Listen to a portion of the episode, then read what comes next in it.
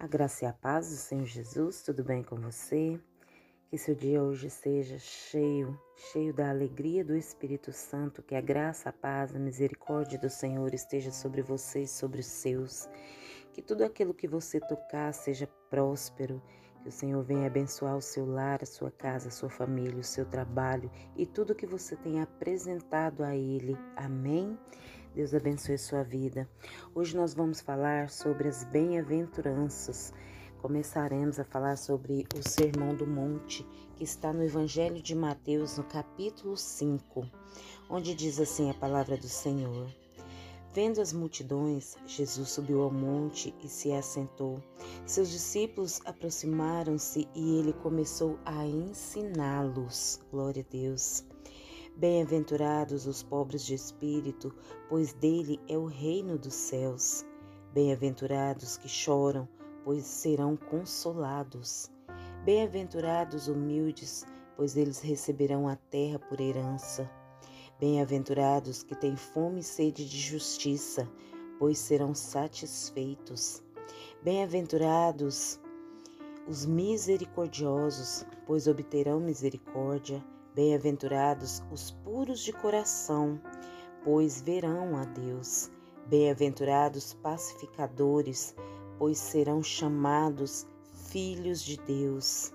Bem-aventurados os perseguidos por causa da justiça, pois deles é o reino dos céus.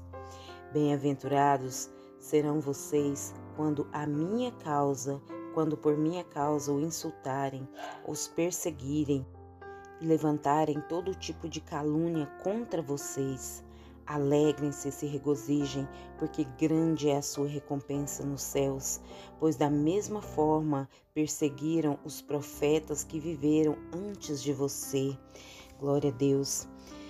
Amados, vocês podem observar que aqui o Senhor está é, nos ensinando, não é? Todas as situações que nós passamos, né, elas trazem para nós motivos de nos alegrarmos na presença do Senhor, porque bem-aventurado é uma pessoa que é feliz, bem-aventurado é uma pessoa que é uma pessoa que é muito feliz, que participa da satisfação de Deus.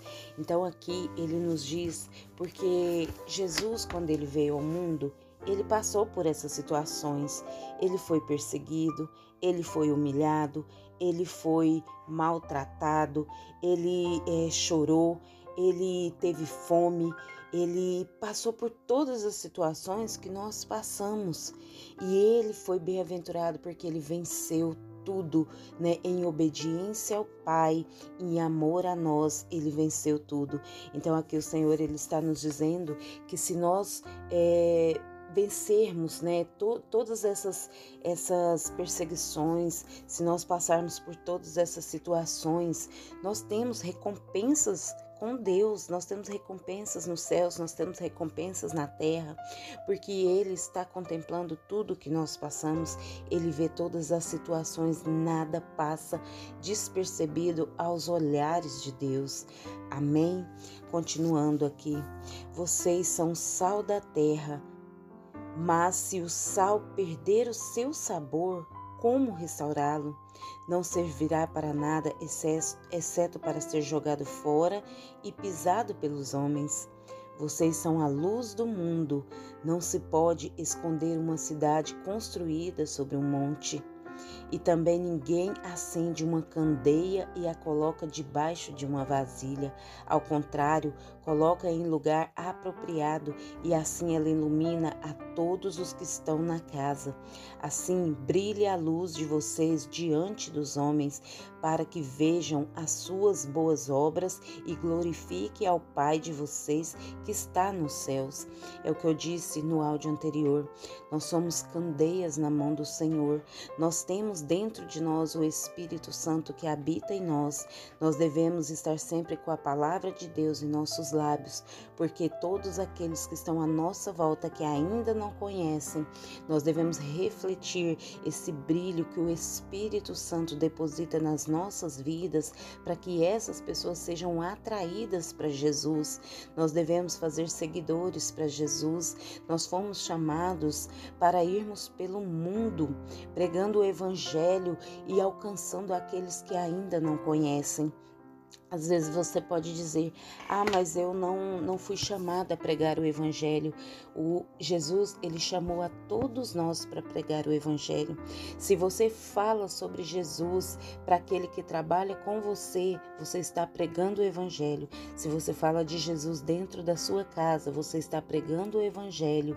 Onde quer que você esteja, você está pregando o evangelho quando você é, dá testemunho do que Jesus fez na sua vida vida. Você está pregando o Evangelho. Pregar o Evangelho não é somente em cima de um altar, pelo contrário, pregar o Evangelho é mostrar as boas novas que Jesus fez na sua vida, é ser um exemplo de transformação, porque Jesus, quando ele chega em uma vida, ele não muda alguém, ele transforma, porque algo que é mudado, ele volta ao seu estado anterior, e quem é transformado não muda, não volta, não volta ao estágio anterior. Então Jesus, quando ele entra na vida de uma pessoa, ele transforma essa vida por inteiro. Há uma mudança radical, uma, uma transformação radical. Não há uh, como voltar a ser o que era antes se Jesus entrou nessa vida. Não tem como, porque onde Jesus habita, onde Jesus toca, a transformação é natural. Vamos dar continuidade. Não pensem que vim abolir a lei. A lei dos profetas não vinha abolir, mas cumprir, cumprir. É o que nós já falamos. Jesus, ele não veio abolir, abolir a lei de Moisés, ele não veio abolir a lei do Antigo Testamento, pelo contrário, ele já chegou ao mundo cumprindo-a. Ele cumpriu ela toda. Digo a verdade, enquanto existirem céus e terra, de forma alguma desaparecerá a lei, a menor letra ou menor traço, até que tudo se cumpra. Todo aquele que desobedecer a um desses mandamentos, ainda que dos menores, e ensinar os outros a fazer o mesmo, será chamado menor no reino dos céus. Mas todo aquele que praticar e ensinar esses mandamentos será chamado grande no reino dos céus. Pois eu digo que Pois eu digo que a justiça de vocês não for muito superior à dos fariseus, os mestres da lei, de modo nenhum entrarão no reino dos céus. Vocês ouviram o que foi dito aos seus antepassados: não matarás, e quem matar estará sujeito a julgamento. Mas eu digo a vocês que qualquer um, qualquer que irá contra seu irmão estará sujeito a julgamento. Também qualquer que disser a seu irmão, raca, será levado ao tribunal, e qualquer que disser louco, corre o risco de ir para o fogo do inferno. Portanto, se não estiver apresentando sua oferta, se estiver apresentando sua oferta diante do altar e ali se lembrar de que seu irmão tem algo contra você, deixe sua oferta ali diante do altar e vá primeiro reconciliar-se com seu irmão. Depois volte e apresente a sua oferta. Entre em acordo depressa com o seu adversário que pretende levá-lo ao tribunal. Faça isso enquanto ainda estiver com ele e a caminho, pois caso contrário, ele poderá entregá-lo ao juiz e o juiz o guardará, e você poderá ser jogado na prisão. Eu garanto que você não será é, de lá, você não sairá de lá enquanto não pagar o último centavo. Glória a Deus.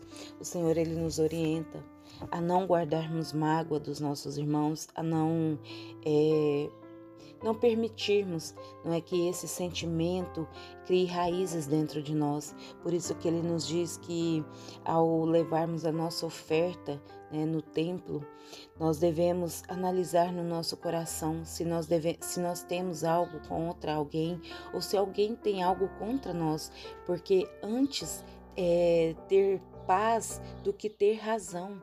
Sabe, às vezes alguém é, está magoado com você, alguém feriu você, sabe? Mas se você der o primeiro passo em sinal de humildade, chegar até essa pessoa para restabelecer a harmonia entre vocês, isso tem grande valor para Deus, porque a humildade para Deus é primordial para um cristão, na, na, que segue Jesus, nós devemos ter essa humildade no nosso coração e devemos querer sempre viver em paz, muito melhor do que ter razão, porque seres humanos é, eles querem sempre ter razão, não é? Mas Deus ele nos ensina que é muito melhor a paz, que nós devemos ser pacificadores, onde quer que nós é, coloquemos os nossos pés, devemos ser pacificadores, onde existir contenda, devemos é, trazer a harmonia.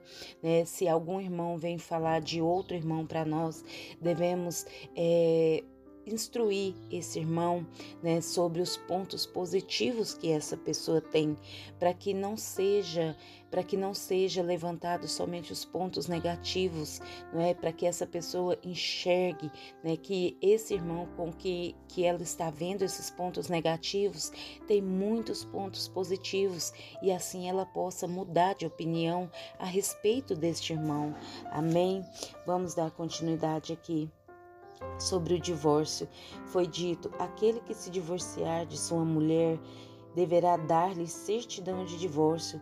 Mas eu digo que todo aquele que se divorciar de sua mulher, exceto por imoralidade sexual, faz que ela se torne adúltera, e quem se casar com ela divorciada estará cometendo adultério. Todos sabem que Deus ele odeia o divórcio. Deus ele só permite o divórcio a partir de uma traição. Então, é, para quem é casado, né, deve tentar manter, né, manter a paz no seu lar, ter sabedoria, principalmente você mulher que é o esteio da sua casa, não é? Você deve ter sabedoria, porque como diz Provérbios, né, uma mulher sábia ela edifica o seu lar e a tola destrói. Então, você deve ser uma pacificadora dentro do seu lar. O seu esposo, ele é aquele que ele ele vai cuidar ele vai suprir, não é? Ele é o sacerdote da casa, mas você, mulher, você é a mulher que deve ter a sabedoria, a sabedoria de aconselhar, a sabedoria de entender o momento que o seu esposo precisa, né? Precisa de um conselho, o momento que ele precisa estar só, o momento que é, vocês às vezes tiveram algum desentendimento, você deve ter a sabedoria de entender, né? Entender que vocês dois precisam de um tempo, que vocês dois devem resolver as coisas conversando para não chegar ao ponto do divórcio, porque Deus, ele não gosta, ele não ele ele não não não quer isso para as famílias. Isso quem implanta no meio das famílias é Satanás, que veio para matar, roubar e destruir. E o alvo de Satanás são as famílias. Satanás, ele quer desestruturar as famílias. Por isso que ele planta discórdia no meio dos casais, ele planta desconfiança, ele planta é, adultério, ele planta muitas coisas ruins, né, que acontece no meio, no seio das famílias, para que haja a desavença, para que haja a ruptura, para que se quebre esse elo que foi é, foi construído, né, que foi abençoado por Deus. Continuando, vocês também ouviram o que foi dito aos seus antepassados não jure falsamente, mas cumpra o juramento que você fez diante do Senhor. Mas eu digo: não jurem de forma nenhuma, nem pelos céus, porque é o trono de Deus, nem pela terra, porque é o estrado de seus pés, nem por Jerusalém, porque é a cidade do grande rei, e não jure pela sua cabeça, pois você não pode tornar branco ou preto, nem nenhum fio do seu cabelo. Seja o seu sim, sim e o seu não, não. O que passar disso vem do maligno. Amados, preste muita atenção nesse, nesse, nesses versículos, nessa passagem. Porque a palavra de um cristão, ela deve ser somente uma. Se você disse algo para alguém, você deve manter a sua palavra, que o seu sim seja sim e o seu não seja não, até dentro da sua casa com seus filhos.